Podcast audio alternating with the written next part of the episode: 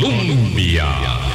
Con un país en sintonía, ¿qué tal? ¿Cómo están? Muy buenos días, bienvenidas, bienvenidos a nuestra ventana de opinión. Hoy martes 7 de febrero nos encontramos de nuevo como cada día gracias a la consideración de su escucha activa y de su participación, por supuesto, porque estando usted del otro lado de este micrófono, por supuesto, contribuye cimentar el proyecto de Hablando Claro en estos 16 años aquí apoyando la deliberación democrática en el país. Son tiempos muy eh, complejos, siempre hay claros oscuros, ¿verdad? En medio de, del verano y del tiempo que muchos aún eh, se toman para descansar en sus últimos días. Eh, excepto aquellos que, que, ya trajeron a toda su familia al regreso de curso lectivo, pues por supuesto en estos días, en esta semana, siempre se aprovecha el, el tiempo para, para descansar y recrearse en la medida de lo posible, pero por supuesto no faltan nubarrones en el, en el, sobre el cielo y esta circunstancia que se produjo ayer en pleno centro de la ciudad capital pone de manifiesto una vez más lo que estamos viviendo en el inicio de este 2023 respecto de la violencia incremental eh, en la delincuencia eh, de todo tipo, de todo tipo. Boris, ¿qué tal? ¿Cómo estás? Qué lamentable situación tenemos que eh, comentar esta mañana. Sí, eh, bu buenos días Vilma y buenos días a toda la audiencia de Hablando Claro. Los nubarrones son como los que nos está eh, predi haciendo predicción el, Sí, el Instituto, el Instituto Meteorológico, Meteorológico. para todo febrero. Este, 24 homicidios en lo que va de, de estas cinco Esta semana. semanas. De estas cinco- 77 en enero nada más. Ah, perdón, entonces, ah, 77 claro, es que solo en enero, claro. Ahora vamos a ver. el dato lo- es solo claro, de febrero. Claro, es que el tema es que si nosotros proyectamos respecto del 2022 lo que está pasando en estas primeras semanas del año, eh, podríamos obs- observar claramente una tendencia al alza respecto del 2022 para este año. Ojalá que tengamos la capacidad de frenar a tiempo esta situación eh, este, que, nos está, que nos está superando, colocándonos en una eh, de las situaciones más difíciles de nuestra coyuntura y de nuestra situación histórica, porque tenemos una enorme cantidad. Ayer en el índice mundial de violencia nosotros habíamos ascendido este, muchos, muchos lugares, ya te lo voy a dar el dato porque está muy fresco. Eh, eh, Claro, es que ya- ayer, estaba viendo yo las noticias distraído y entonces yo anoté 24, entonces Claro. 24 solo febrero. Solo, sí, yo no tengo el dato de febrero que me estás diciendo, pero el de enero, claro, sí, cerró el OIJ con 77, era muy, muy, Muy elevado. Eh, y aquí el dato del el índice de crimen por, las, por ciudades en el, 2000, en, el, en el 2023 ya sitúa a Costa Rica en el número 107 de 416 en el índice de criminalidad mundial. Perdón, eh, a San José voy a decir, porque este índice lo hace por ciudades. Y ahí hay que ver, eh, y lo vamos a ver nosotros esta semana con el doctor Enio Rodríguez, presidente del Colegio de Ciencias Económicas, hay que ver las disparidades enormes que hay por ciudades. Entonces uno eh, no puede ver la misma situación. Incluso entre estados, en Estados Unidos hay diferencias abismales, entonces hay que verlo con mucho detenimiento. Pero bueno, nosotros estamos en, en una situa- situación difícil en este momento. Creo que las personas que están en vulnerabilidad y todos los demás debemos establecer protocolos de atención. Eh, no debe ser políticamente correcto señalarlo, pero en estos casos se sabe que no se puede actuar contra los asaltantes. Hay que dejarlos operar y que luego las autoridades los persigan y los busquen. Entonces hay que establecer protocolos en los autobuses para la acción, porque estamos lamentando una dolorosa eh, pérdida de una persona, de una señora que iba, una mujer joven, iba entiendo yo, cuarenta y tantos años que no llegó a su casa, ¿verdad? Eh, por, por la circunstancia que se presentó, uno no sabe cómo, tampoco es muy fácil decirlo uno desde fuera, ¿verdad? Eh, el, el señor, por supuesto, quiso ayudar, este, el que, el que trató de impedir el asalto uno no sabe cómo actúa en un momento este, en que se encuentra así, ¿verdad? Exaltado y él trató de ayudar, pero uno no sabe qué tipo de armas tienen los delincuentes, qué están dispuestos a hacer, qué tipo de drogas han consumido para llenarse de, valor, de coraje, hay que tenerlo para asaltar un autobús. Entonces, este, es, es mejor dejarlos, es mejor que eh, actúen, es mejor bajar la cabeza, es mejor esconderse, ¿verdad? Antes que tratar de impedir una, una acción de estas. Y yo creo que vamos aprendiendo cada vez y más dolorosamente, de lo que hay que hacer en estos casos. Muy triste. Hoy hablamos con Alan Astorga, eh, hace bastante tiempo que no lo teníamos para acá, eh, por acá. Eh, si no lo reconocen es porque cambió de voz en, el camino en estos meses y, no debe ser porque está más joven. No, no, tampoco quiero entrar con los tacos de frente con el invitado. Son los fríos. Este, Alan Astorga es geólogo especialista en sedimentología, pero se ha dedicado también y se ha especializado en índices de fragilidad ambiental durante muchos años. Tal vez de manera un poco obsesiva nos ha venido diciendo, oigan, y parece que no es suficiente nunca, pongan atención, pongan atención, la vulnerabilidad territorial del país es enorme.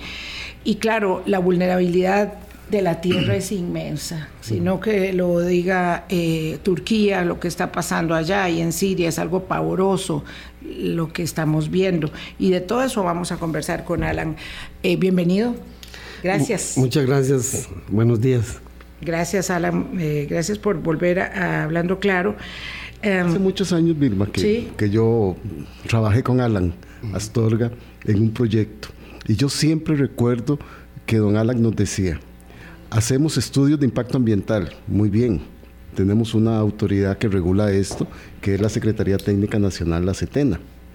Pero vamos haciendo fraccionamiento de esos estudios de impacto ambiental y no sumamos, sino vamos sumando los impactos. Entonces vamos teniendo pedacitos, hacemos un estudio ambiental para un edificio, para una casa, para un condominio, y ahí se van sumando y sumando y sumando hasta que llegamos a conclusiones y a situaciones tan graves como las sucedidas ahí en el Alto de Leomar.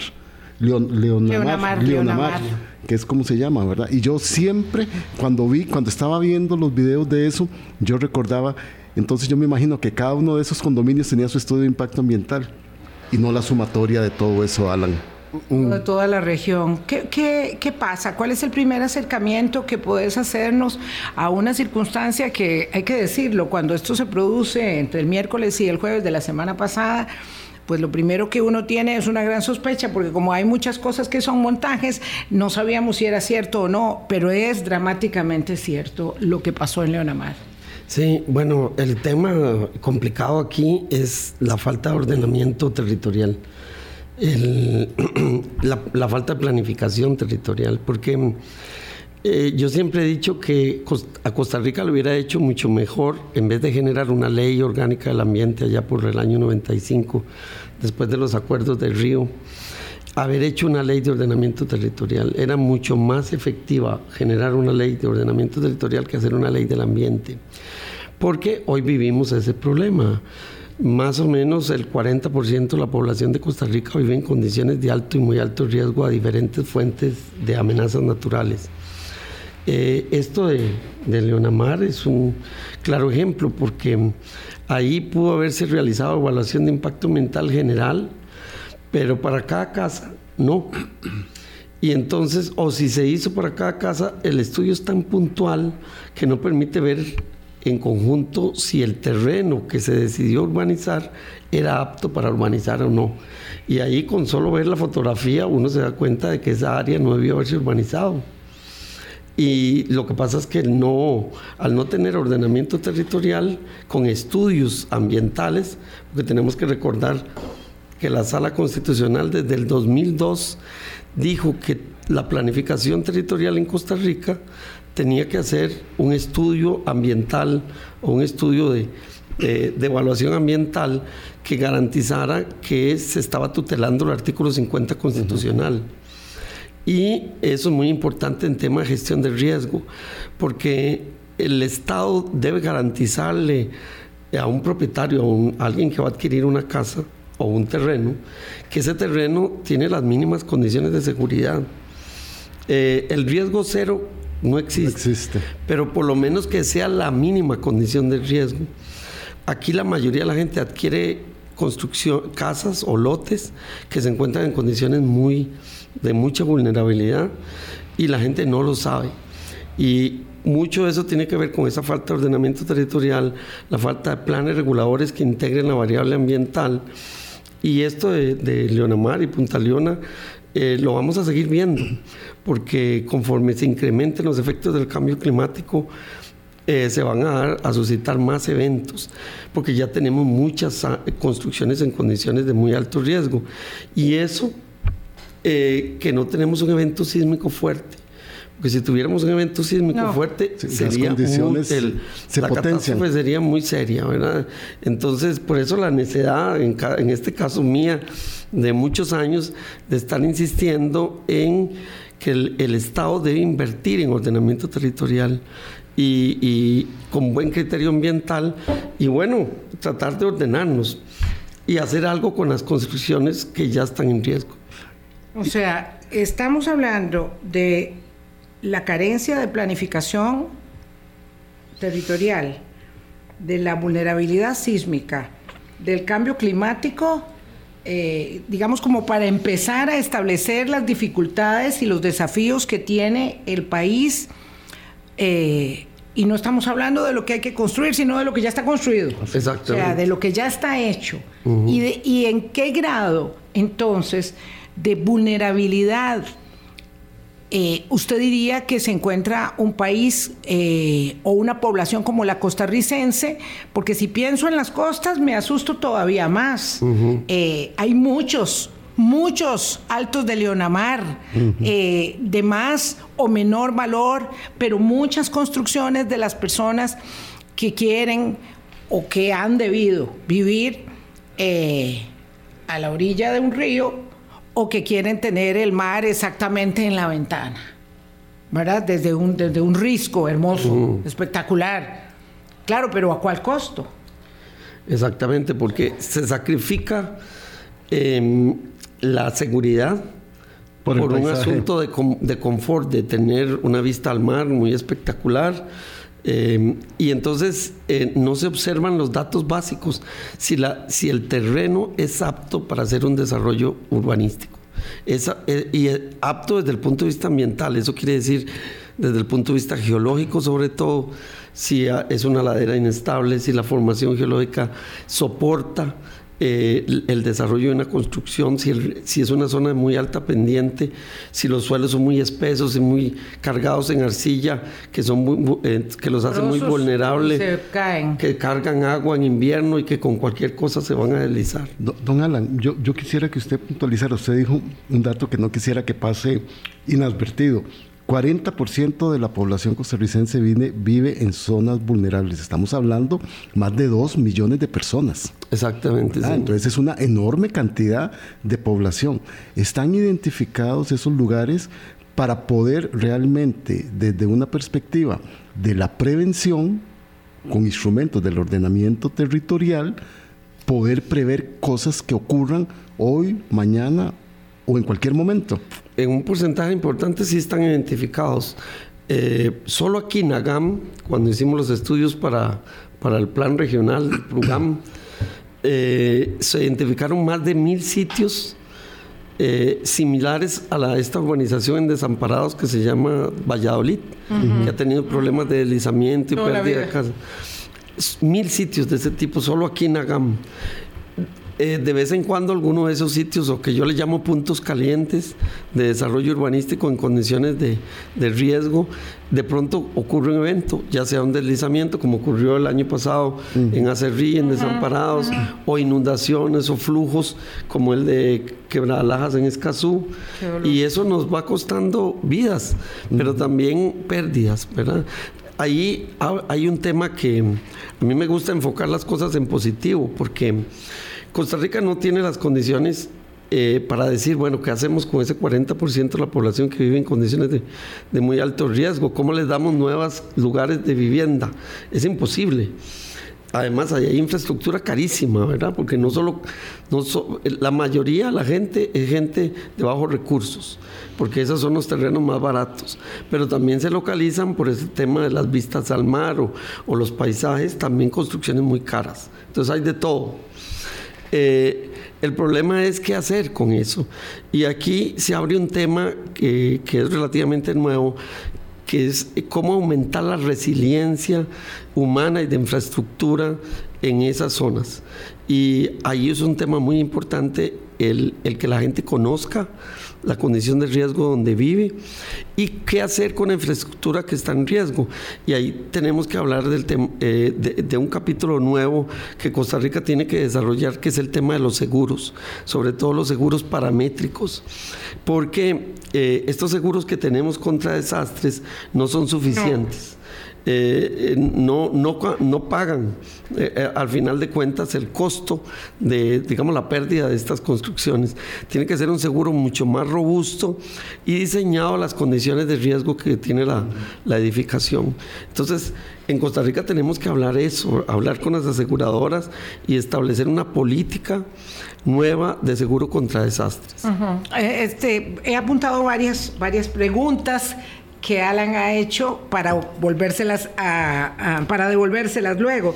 Um, pero dijiste algo, don Alan Astorga, que me cuesta mucho creer. Se sacrifica la seguridad por el confort. Me es difícil pensar, ¿verdad? Si yo tuviera mucho dinero y quisiera construirme un condominio de esos ahí viendo para el mar, que yo voy a sacrificar la seguridad por el confort o por el placer de tener esa vista. Y voy a decir, no, yo lo quiero aquí. Y viene alguien y me dice, no, es que ahí está poco inseguro. No, es que aquí lo quiero, porque aquí es donde yo quiero ver por las tardes. Es que me cuesta mucho asumir que las personas es profesamente este, hicieron esas inversiones, y hablo de inversiones de hasta un millón de dólares, ¿verdad? Que, que valen esos condominios o valían porque ya no están, eh, o esas edificaciones de Leonamar. Eh, entonces, la sin, querer hacer aquí un simplismo, decir la culpa es de fulano de tal, ¿verdad? Aunque no ayuda nada el alcalde Garavito cuando dice que no se puede hablar con la prensa, porque debería estar en una apertura absoluta a las investigaciones, a las consultas, a las dudas, a las inquietudes. De todas maneras, no creo que haya sido el alcalde hace 20 años. Eh, eso no ayuda en nada, eh, pero digamos como establecer responsabilidad en el momento y decir fue tal o eso no, no, no ayuda mucho hoy, para efectos de entender qué hago yo si quiero hacer una casa eh, y no creo que me quiera arriesgar a un préstamo para perder toda la plata. Pero Vilma, yo, yo creo que sí, porque en esto que está diciendo don Alan Astorga, la gente debe ir a preguntarle a la empresa desarrolladora, a la municipalidad, y a las instituciones, don Alan, si mi terreno está en una zona vulnerable, porque voy a hacer una inversión, sea en ese condominio o sea en cualquier otro lugar. Tenemos derecho, según lo que el fallo de la sala constitucional, a que se nos proteja eso. Y no lo hacemos. Exactamente. Pero si tengo todos los permisos y los obtuve, entonces, y los obtuve en buena lid, digo, o es que todo el mundo está coludido, es que esa es mi gran inquietud. Todo el mundo está coludido para que una cosa así se produzca, porque obviamente eh, eh, hay, hay, una enorme, este, digamos, eh, responsabilidades compartidas. Bueno, es que, bueno, para nadie es, es un secreto que yo he tenido una posición en la que difiero mucho con los ingenieros civiles, sobre todo con la gente de la Cámara de Construcción y la gente que hace desarrollo inmobiliario en Costa Rica. Porque yo siempre he peleado que se haga ordenamiento ambiental del territorio y cuando uno hace eso, eh, sobre todo aplicando los índices de fragilidad ambiental, eh, identifica que hay áreas que son de muy alta fragilidad que no son aptas para desarrollo urbano. Y bueno, desafortunadamente esa es la verdad y Costa Rica tiene porcentajes relativamente altos de ese tipo de territorios. A los propietarios de esos terrenos que uno les dice, vea, este, esta finca es de muy alta fragilidad, no puede ser urbanizada, tiene limitaciones, prácticamente casi que lo que se puede hacer con esta finca es dejarla para que crezca el bosque y desarrolle la biodiversidad. Ese propietario no le gusta porque ya alguien le dijo, ve aquí sí se puede construir. ¿El propietario o el desarrollador? Es que o los, dos. ambos. los dos, los dos, porque viene el otro lado, la parte de, la ingeniería civil, y es que los ingenieros dicen, bueno, casi que en cualquier lado se puede construir si aplicamos el código sísmico, si hacemos una construcción muy robusta, muy, muy bien, es como una buena estructura y va a ser muy firme. Pero tenemos que tener claro que una cosa es que yo construya una casa muy, muy fuerte, pero si la lo, localizo en una ladera muy inestable, que después se va a deslizar. ¿Cuán fuerte sea la casa? Ese es el problema. Eh, ahí tenemos un problema de percepción, porque a mí me parece que quienes construyen le transmiten a quien adquiere la casa que está adquiriendo la casa la fortaleza. en un lugar seguro. La fortaleza. Pero la pregunta que la gente tiene que hacerse es si el sitio es seguro desde el punto de vista del riesgo. ¿A quién más habría que acudir, don Alan? Porque si el desarrollador o el dueño que vendió el terreno dice, no, aquí están las condiciones para que usted pueda construir con seguridad. ¿Qué otra instancia tienen las personas en la protección de sus bienes materiales para ir a preguntarle eso? ¿Están identificadas en la municipalidad esos mapas donde dice que ese terreno es apto o no es apto? No, la, autoridad, en este caso la municipalidad, porque la municipalidad es la que otorga los permisos de construcción e incluso una figura eh, muy temprana que, tiene una característica muy particular que se llama el certificado de uso del suelo. Cuando alguien quiere hacer un desarrollo, lo primero que hace es preguntarle a la municipalidad sobre el uso del suelo que puede hacer en esa finca. Ahí la municipalidad tiene la posibilidad de decir, no, eh, aquí hay una limitación, eh, la fragilidad ambiental es muy alta. Pero el problema es que si vemos, nos vamos a la raíz, eh, de dónde salen los recursos de las municipalidades para que las municipalidades operen un porcentaje muy alto sale de los nuevos desarrollos que tienen que pagar eh, unos impuestos a la municipalidad por los costos de la construcción. Es un porcentaje de esa inversión. Entonces, hasta cierto punto hay un tema perverso en la medida en que las municipalidades necesitan que haya inversión y desarrollo en sus cantones. Entonces es difícil que un municipio le diga a la gente que no puede construir, sobre todo si es una inversión muy alta, y le diga, no, no, no me sirve porque no, no le voy a dar usos del suelo ni permisos de construcción porque es muy sensible. Eh, eso, es cinismo. Es que eh, lo que entonces veamos aquí, la municipalidad prefiere estar como en la ignorancia de, de, esa información, por eso es que no hay planes reguladores con variable ambiental integrada. De los 84 municipios solo hay 6 que tienen esa, esos planes reguladores con variable ambiental integradas. Variable, variable ambiental integrada, plan regulador con variable ambiental. Ambiental como lo pidió la sala constitucional. Solo seis cantones. ¿Cuáles son? Aquí en el Valle Central, Cartago, Oriamuno, Paraíso, El Huarco. Oh, los Cartagos están bien. Sí, Digo, porque todos los que está diciendo usted son de la provincia. Sí, fueron esos que, salieron del, de, los estudios de Prugam, que se les dio continuidad por parte de, del Instituto Tecnológico y finalizaron los planes reguladores aprobados. Como debía de ser, porque además, claro, eh, tengo que ir a una pausa, Boris, Alan, amigas, amigos, eh, pero es que eh, ya dos veces ha señalado Alan el Prugam, nada más doloroso que los recursos votados en planes reguladores de la gran área metropolitana que se han tirado por la borda, por la borda. Recursos incluidos de la Unión Europea mm. que nos dieron para hacer esa tarea hace ya muchos años y que simplemente ya no, ya no queremos el diagnóstico, es que no nos gusta lo que dicen los diagnósticos, no nos gustan las recomendaciones de los estudios y lo dejamos de lado y cuando se cae literalmente una edificación, un condominio, una urbanización, se cae no solamente esa infraestructura, se caen los sueños, se caen las ilusiones, se caen los proyectos de vida de las personas cuando no pierden la vida. Vilma, o cuando el año pasado vimos cuatro o cinco veces en una misma zona, ahí en Desamparados. Y a Cerrí, sí. Y a Cerrí, esas imágenes, y la municipalidad llega a decir, vamos a hacer recolectas, invitamos a la gente, dejando toda responsabilidad por fuera. Eso no se vale. No se vale. 824. Colombia.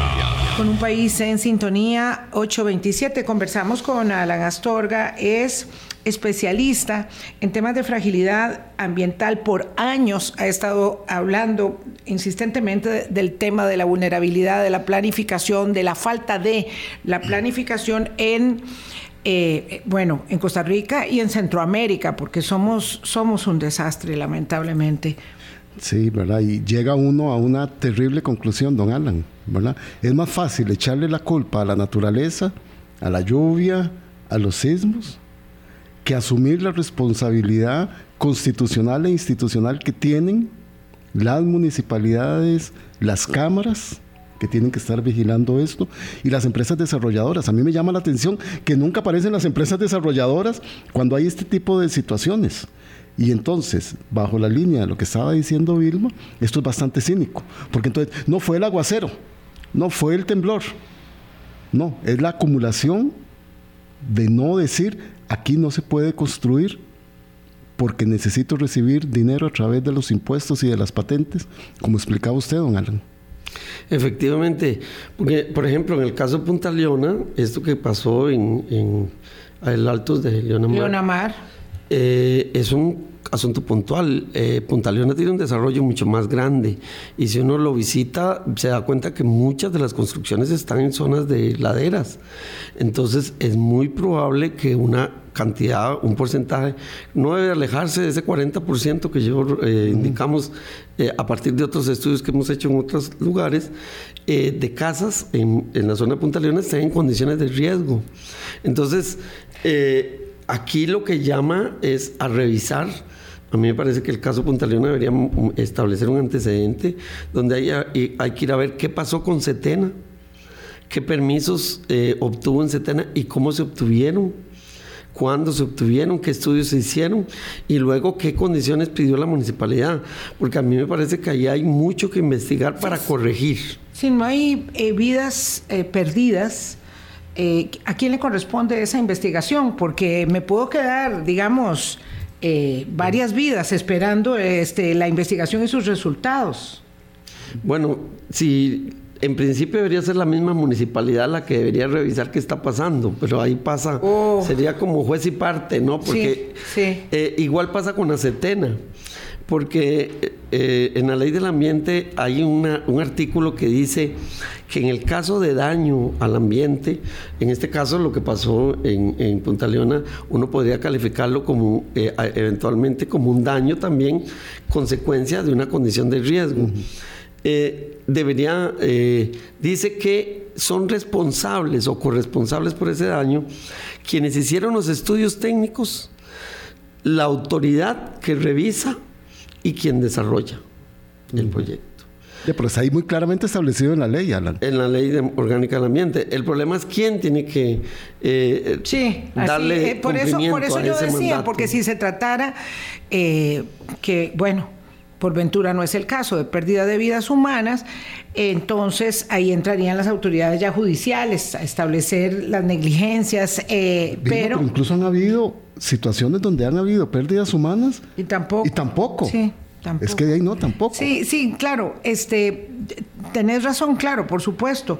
Pero estaban situando este caso en particular como un caso este, muy, muy eh, em, emblemático, digamos, respecto de de la inversión, de, respecto de, cómo se observa ahí, porque en muchos otros casos se trata de gente que está en condición muy vulnerable, ¿verdad? Como callelajas, ¿verdad? Personas que fueron creciendo ahí en las laderas, es como ver el crecimiento, no sé, en Tirraces y en esos lugares donde hay, y yo no digo que por ello se entienda ni se justifique No, por supuesto que no, pero puntualmente aquí, no sé si esta construcción que me pregunta aquí un, querido amigo, este Bernardo Aguilar, si esta era eh, una zona eh, mm, que necesitara o que hubiera requerido plan regulador costero, pero eso es si estuviera en la zona marítimo terrestre. ¿Eso no, no, no está establecido o sí está establecido? Sí está establecido. Digo, es el condominio. ¿El Leonamar estaba en la zona marítimo terrestre? Eh, en principio sí. Ah, claro, porque en ese caso entonces dice, el requeriría, hubiese requerido plan regulador costero, declaratoria de patrimonio natural del Estado y otra serie de análisis técnicos antes de que les hubieran dado la concesión para construir en la zona. Entonces, en estando al borde en el que estaban, es increíble que se hayan saltado todo esto. ¿Y dónde están los planes y los trámites específicos con, lo con los que se debió haber contado para hacer eh, Leonamar, más allá de los permisos normales? Esto que dice don Bernardo Aguilar nos lleva a preguntar realmente, porque yo leí en algún artículo que estando ahí en el risco, eso se tiene que tomar como zona marítimo terrestre, don Alan. En principio sí. Aunque no sea, eh, metros de, a la par de la playa. Exacto. Exacto. Sí, la zona marítimo terrestre son 200 metros a partir de la pleamar, que es la zona intermedia entre la marea alta y la marea baja.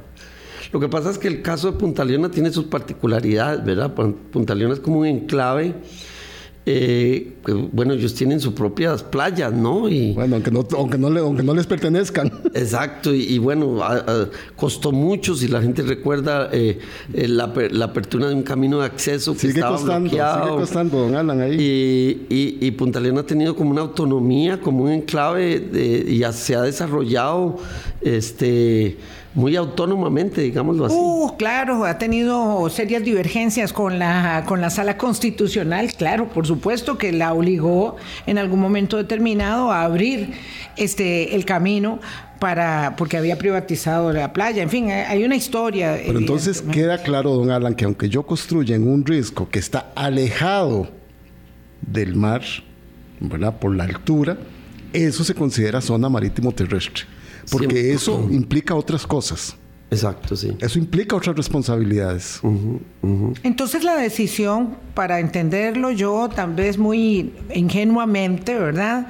De la alcaldía de Garavito, de que no se pueden dar declaraciones y mandar una circular a los empleados que se dice no hablar con la prensa. O sea, sí. Ahí está.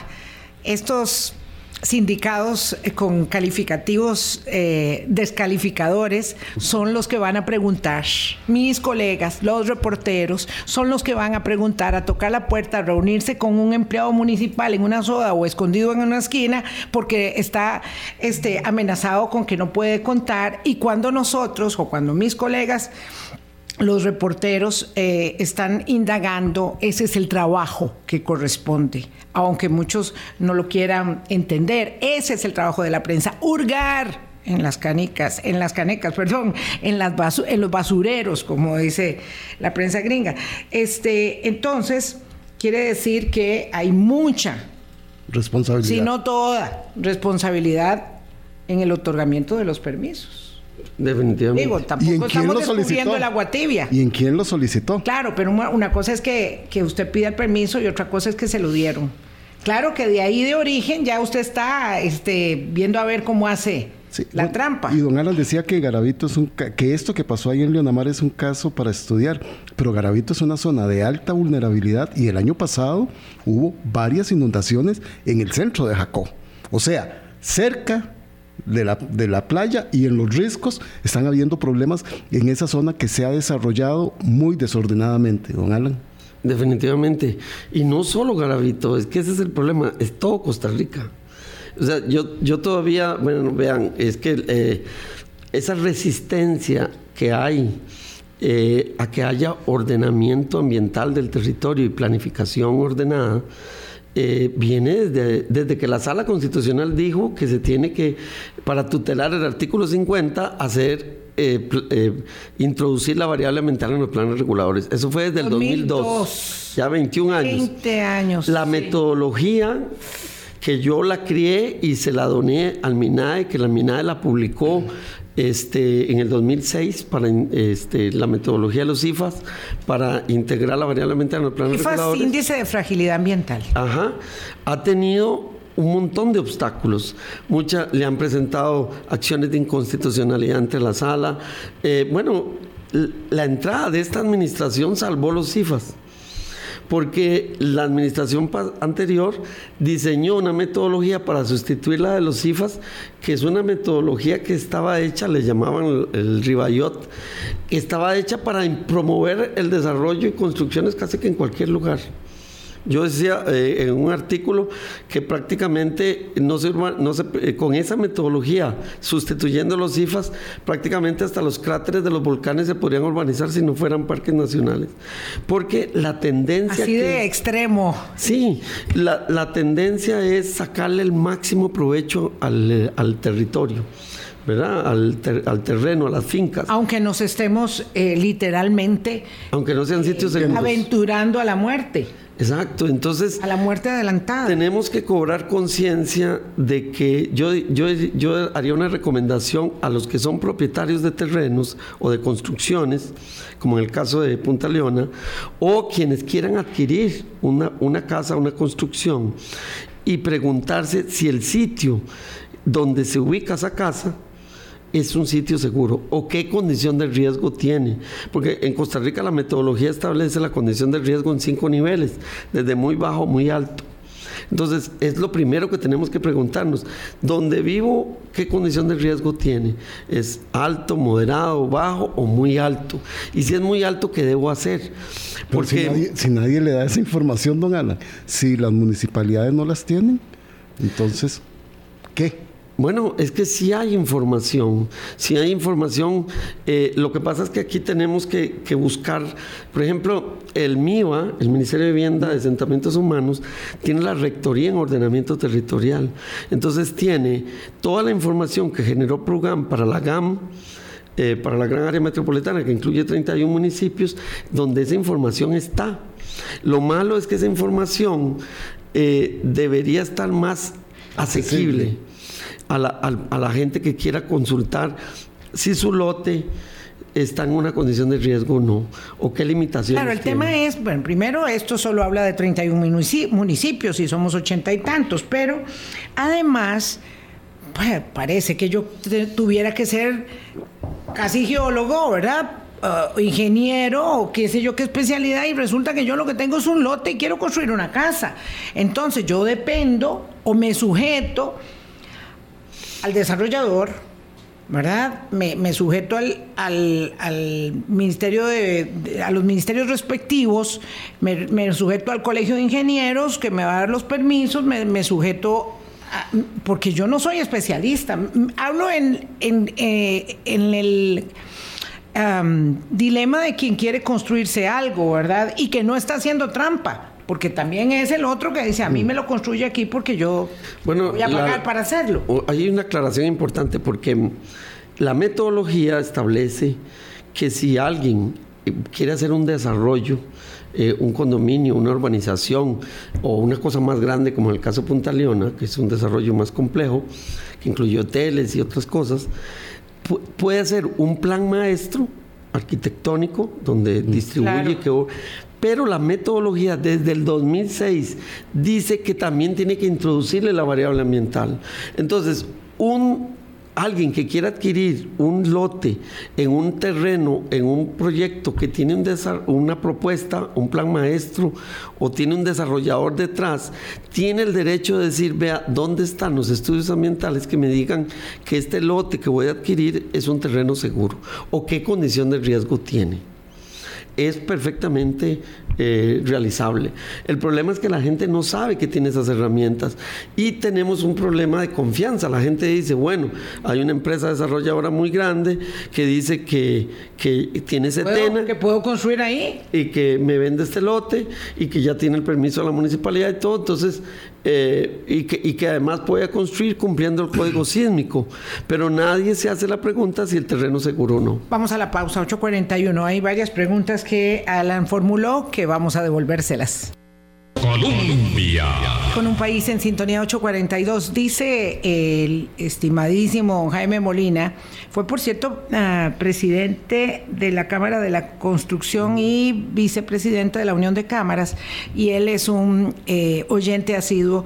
Le agradezco mucho la crítica, dice que el programa de hoy está mal planteado porque hay problemas y hay falta de planificación, peor aún, hay miles de personas viviendo en zonas de alta vulnerabilidad, usualmente en condición socioeconómica baja, porque no tienen opciones. Claro, eso es, eso lo dije, lo dije yo cuando hablé de, de Lajas. Hay que analizar la responsabilidad de todas las instituciones públicas, pero no crear más requisitos ni trámites, porque eso catapulta más la desobediencia. Y está muy mal, dice don Jaime, y a mí me encantan las críticas respetuosas, y, va, y va, va el, el, comentario. Está muy mal, por ejemplo, como Boris dice, echarle la culpa a los desarrolladores, porque no hay ningún desarrollador aquí en el programa para que se defienda. Eh, eh, como si fueran los únicos responsables, todo lo contrario. Entonces yo, bueno, primero le digo a don Jaime que encantadísima de que venga a conversar con nosotros y puede traer a, algún desarrollador, por supuesto que sí, me parece que... y además, Vilma, yo no le estoy echando la culpa a los desarrolladores, estoy diciendo que es uno de los responsables es una parte responsable, porque es muy fácil salir ahora los gremios y las cámaras y el colegio de ingenieros diciendo hay responsabilidades multifactoriales. Y bueno, entonces veamos cuáles son esos multifactoriales. Y lo que a mí, perdón Vilma, ibas a no, terminar. No, no, no, no, no, no, sí, claro, dale, dale, dale. a don Jaime, sí, por supuesto, a nosotros nos encanta la, la crítica. Lo, que no hacemos es un programa que sea como un debate donde vengan todas las partes, porque entonces se hace un omelette, ¿verdad? Y, no queda nada en claro. Pero perfecto que venga don Jaime y entonces lo conversamos, ¿verdad? Eh, yo pienso que, como dice muy bien Alberto, los permisos no son un mero trámite conllevan responsabilidades. Entonces, este episodio, dice muy bien Alberto, debería conducirnos a establecer la rendición de cuentas, porque lo dijimos hace rato, Alan. O sea, aquí yo lo que no quiero es pensar eh, que no va a haber una investigación seria, independiente, objetiva y el establecimiento de las responsabilidades. ¿Y quién va a asumir la responsabilidad de, ese, de esa investigación? para llegar a las últimas consecuencias, sea que las personas que construyeron ahí las embaucaron, las estafaron, sea que tengan derecho a indemnizaciones, sea que esto no pase, sea que nos vamos a comer las playas todas a punta de este, estar construyendo donde no debemos, porque ahí es que me parece clarísimo que no había que construir. Vilma, cajita blanca. Han habido otros casos y no han habido investigaciones. Y a mí eso es lo que me atemoriza, don Alan. Quedamos en la lamentación y no en la atención. ¿Quién tutela a las personas de Leonamar, a las personas de Lajas, a las personas de Jacob, a las de Parrita, a las de Desamparados? Es que los casos son cada vez ah, más y más. Rolando la pone más difícil porque dice que es que las entidades financieras que dan los préstamos también tienen responsabilidad ay, ay, no, entonces no vamos a llegar a nada si establecemos una cadena, ¿verdad? Este, eh, puede ser que tenga razón, no lo sé, pero, pero lo pone todavía más difícil. Vamos a ver, ¿qué hacer en con la infraestructura en riesgo? Usted hizo esa pregunta, don Alan, y solamente nos quedan 10 minutos, 9 minutos. Bueno, como les decía, el porcentaje de construcciones y desarrollos que hay en zonas de alto y muy alto riesgo es muy alto como el 40% en promedio. Entonces ahí lo que hay que hacer es eh, establecer eh, un, plan para aumentar la resiliencia de esas eh, construcciones y la resiliencia de la misma gente que vive ahí. Entonces, pero, ¿cómo es que se aumenta la resiliencia? La resiliencia es una palabra hermosa que nadie sabe lo que significa, ¿verdad? Pero que en todo caso lleva como un poco a la, a la, a la condición de cambiar o de aceptar lo que no puedo cambiar con una buena actitud. Este... Bueno, es que en este caso de, de Punta Leona, ahí está claro. Vean, si la gente hubiese tenido conocimiento, la gente que vive ahí, conocimiento de los indicios que da la naturaleza de que va a ocurrir un evento, porque ahí mismo se informa que desde hace días habían aparecido agrietamientos y condiciones que mostraban fracturamiento de las estructuras. Eso ya es un indicio que va a ocurrir. del edificio allá en Miami? Algo más o menos parecido. La Había muchas señales. Esa es una señal de, de, alerta para que la gente diga, bueno, aquí puede ocurrir un evento, lo primero que vamos a hacer... No es que de un solo momento a otro se cayeron las casas. E, eso ocurre generalmente en un terremoto, pero a veces la naturaleza da, da la oportunidad de saber que puede ocurrir un desastre. Entonces, si la gente está capacitada, tiene conocimiento, dice, bueno, ¿qué pasa aquí? Aquí tenemos que salir de primero de aquí, salvar vidas eh, eh, eh, evitar que se pierdan vidas por, si ocurre un evento. Eso es, eso es un criterio de aumento de resiliencia, en que la gente reconozca la posibilidad que puede ocurrir un desastre y evite. De ahí no puedo salvar nada, solo me salvo yo. Por eso. Y lo a las autoridades. Pero la, exacto, y empezar a tomar acciones. Lo segundo es que con tiempo adquirir un seguro, un seguro contra desastres que cubra el máximo posible del mm. costo de la edificación. estarán dispuestas las aseguradoras. Yo soy el INS, Oceánica o Mafre o como se llame, y me llegan con esa casa ahí guindando y yo le digo, señor, perdón, pero es que no lo puedo asegurar porque no tengo la certeza. Es que eso es así. Usted dice que hay que establecer seguros paramétricos, pero ¿cuál aseguradora dice yo le aseguro a usted esa casa que está ahí eh, guindando. Bueno, para eso se desarrolla. De un millón de dólares, además. Es que no estamos hablando de los casos que citaba muy bien Jaime, de, de, personas en condición de vulnerabilidad que se asentaron a la orilla de un río porque encontraron un pedacito ahí que no era disque de nadie, aunque era de natura. Bueno, los seguros paramétricos lo que hacen es que permiten compartir el riesgo. ¿Verdad? Entonces, el, el, esto que estás mencionando, de que la aseguradora le dice, ah, no, pero es que espérese, su construcción está en una ladera inestable que tiene una condición de riesgo alto, la probabilidad de ocurrencia de un evento va, tiene, tiene, e, e, existe, eso le baja el, porcentaje de cobertura de seguro. Entonces, eh, al final le cubren, le pueden cubrir el costo de la construcción en un porcentaje. Y el seguro es carito, bien carísimo. Pero es parte, pero vean que eso inicia una cultura, porque la gente va a empezar a tener cuidado de ir a adquirir terrenos o desarrollar construcciones en sitios donde la aseguradora le diga que sí es posible. Paramétrico no existe, seguro paramétrico eh, En este momento sí, el ya lo está desarrollando. Ya lo, está desarrollando. Sí, lo que pasa es que se ocupa una política de Estado que porque el problema es que no tenemos conciencia de este porcentaje que yo mencioné. Pues tal vez en el INS nos ayuda ayudan con algún especialista para poder darle continuidad al tema.